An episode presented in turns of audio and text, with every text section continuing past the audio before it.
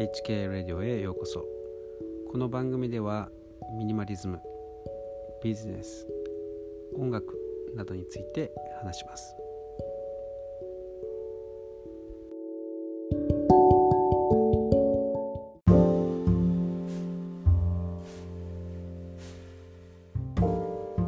えー今年もですねクリスマスが近づいてきました。クリスマスというとですね、まあ、サンタクロースとか、ちょっと昔で言えばですね、まあ、恋人の恋人の日みたいなロマンティックな日みたいなですね、まあ、そんなノリだったと思いますが、まあ、最近ではちょっとこう家族の日みたいなですねそういう感じもあります。まあ、でもですねいずれにしてもこう全てがこうコマーシャリズムというかですねこう商売の日という感じですよね。まあ、消費、えーさせて、え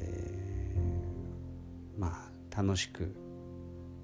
過ごしましょうと。まあ、僕は実はですねあのクリスチャンでしてこのクリスマスという日についてはですね本当にすごくこう真剣なんですね。そもそもそのクリスマスという日が何なのか、まあ知らない人がほとんどだと思うんですね。サンタクロースの日だとかいう人がいるんですけどサンタクロースはクリスマスができてもう何世紀も後に、えー出てきた人です。だからクリスマスとはですねクリスマスのオリジナルのあの意義とか意味とか全く関係ない人ですね。まあ、実在したあセント・ニクラウスという人らしいですけれどもそのセント・ニクラウスさんがですね、まあ、どうしてそんなあのクリスマスの日に、えーそういうことを、まあ、恵まれない子どもたちにですね、まあ、お金をあげたりとか、まあ、そういうことをしたのか、まあ、そういうそういう根本的なところからですねじゃあクリスマスってじゃあなんでセント・ニクラウスさんはそういうことをしたのかなという、ことなんですよね。でまあ本当の意味ということをですねあのもうほとんど日本人は知らない、のであの僕はいつも話すんですけれどまあ、聖書に出てくるですねイエス・キリストの誕生を祝う日なんですよね。なんだイエス・キリストの誕生日なんだっていうふうにですね言うかもしれませんがいや違うんですよ。誕生日というのは誰も知りません。でも一応ですねまあそのローマの、まあ、当時ですねローマ時代、えーローマがですね、まあ、以前祝っていた太陽神のですね まあいまああのちょうど当時のですね、えーまあ、一番、えー太陽が短い日日のですね日照時間が短い日がクリスマスのあたりですよね。まあ、そこからあまた日が長くなっていくわけですけれども、まあ、太陽の誕生日だみたいなそういう太陽神を祀る日だったんですよね。でもそれをまあローマの国がですね、えーキリスト教に改宗したということでキリスト教、まあ、国教としたということでまあそのキリスト教の、まあ、イエスイエス様をですねあの、まあ、イエス様の誕生を祝う日というふうにしたわけですが、まあ、そのことはまあどうでもいいとしてとりあえずですねあのイエスキリストを、まあ、祝う日というふうにですね制定しているわけです。でまああのイエス・キリストというのはですね実はあの名字と名前っていうものじゃないんですね。あのイエスという名前だけなんですね。でキリストっていうのはあの救い主という意味なんですよね。だからイエスという救い主という意味なんですね。でキリストクライストとかキリストっていうのは、えー、ギリシャ語かな？ラテン語かな？ギリシャ語かな？えっ、ー、とそれで、えー、もうもう一つですね。あのメシアメシアって言いますよね。それはヘブライ語なんですね。あのユダヤの言葉ですね。だから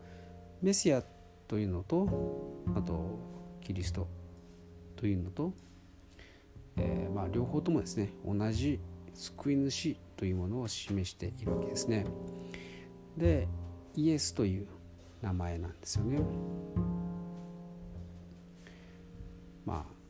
まあ、そんな感じでですねあの多分多くの人たちは、えー、そのクリス,、えー、クリスマスの意味というものをですねあの知らないと思うんですけれど、まあ、今こうやってですねあのイエスの誕生を祝うための日であるというそのことをですね、えー、知らない、えー、でいる人たちも多いと思ってただそのそのその話をしたわけですがあのまたそのですねなぜじゃあ救い主なのかという話になりますとですねまたまた深い話になるので長い話になるので今日はこの辺にして、えー、おきます。もう一つですねちょっとおまけに、えー、付け加えておきますと、まあ、西暦ってありますよね。あのまあ、西暦今2019年ですけれどそれはですねあの BC っていうとあの紀元前ですねで BC っていうのは一応英語で Before Christ なんですよね。だからイエス・キリストが誕生する前の時代。そして AD ってやりますよね。あのドミニっていうんですけれど。まああのっていうのはあの年を示すわけですけれど、まあ、あのまあそれは多分ラテン語かな。うんとまあポルトガル語でもあのは年なんですね。でドミニっていうのは、まあ、支配ですね。あのポルトガル語でも、うん、ドミナーとかですね、まあ、まあ英語でもドミまあそういうそういう似てる単語があるんですけれど。あのまあ支配ですね。で要するに世界がイエス・キリストの誕生以前と誕生以後ですね。で時代というものが大きく分かれているわけですまあ好き嫌いは別にしてですねイエス・キリストを中心に、えー、歴史というものはですねこう動いていると、まあ、今の世の中はあそういうふうにですねあの区分けされているわけです。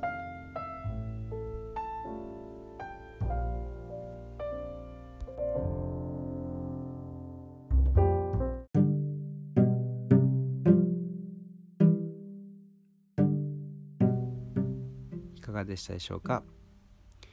このエピソードが良かったと思う方は是非この番組をフォローするをプチッと押してください。また、えー、ソーシャルなのでシェアしていただけるととても嬉しいです。最後まで聞いてくださってありがとうございました。ではまた明日お会いしましょう。